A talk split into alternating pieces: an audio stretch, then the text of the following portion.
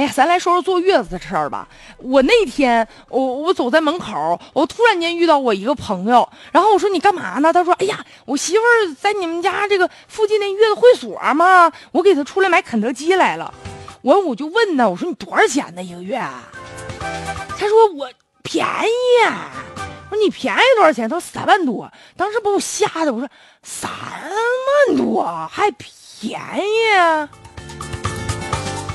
哎呀，后来我一打听，啊，好像真是挺贵呀。关键问题是贵不贵不说呀，有可能出现问题啊。成都啊，有个市民王女士，她女儿这不是吗？这个到月子会所去，花了四万块钱，刚住进去没几天，说这老板嘿跑路了，就还有人吧，就是把那个库存里面尿不湿都给拿走了，这家拿的是个干净啊。咱中国人就讲究坐月子，我看外国人好像也不太讲究。说这坐月子啊，女人一生当中最好的啊，改善体质的机会呀。坐月子可是不能哭啊，要不然以后这眼睛就出问题。这月子做不好，那身体以后能好吗？正是因为大家吧比较注重这个事儿，再加上呢，现在生活水平也高了，兜里有钱了，是吧？有的人也攀比，那你跟同学说一下，那我坐月子，我那地方可高档了呢。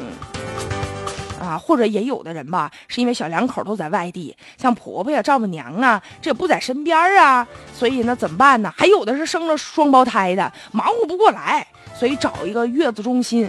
你要是赶上那个服务好的、质量好的、设备也挺先进的，这花点钱吧，但凡你愿意，都算值得。但是也有一些黑心的呀。那真是就是噱头啊！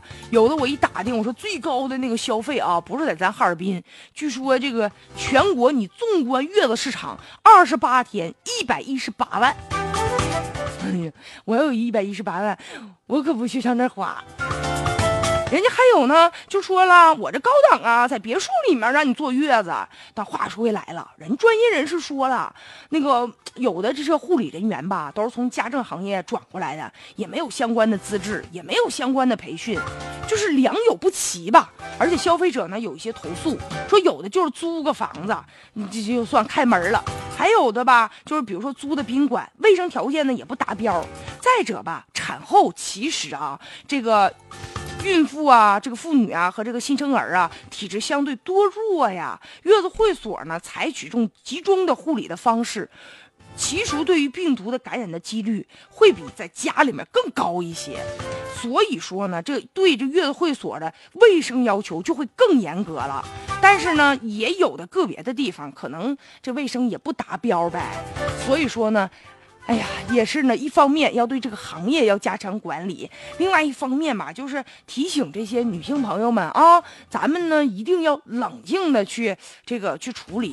其实有的人去月子会所是为了塑形，说在那个地方出来以后，哎呀，立马那身材就变好了。但是呢，和宝宝之间的这种交流，其实要比所有的事儿都重要一些吧。所以也是希望大家花钱的时候一定要冷静啊。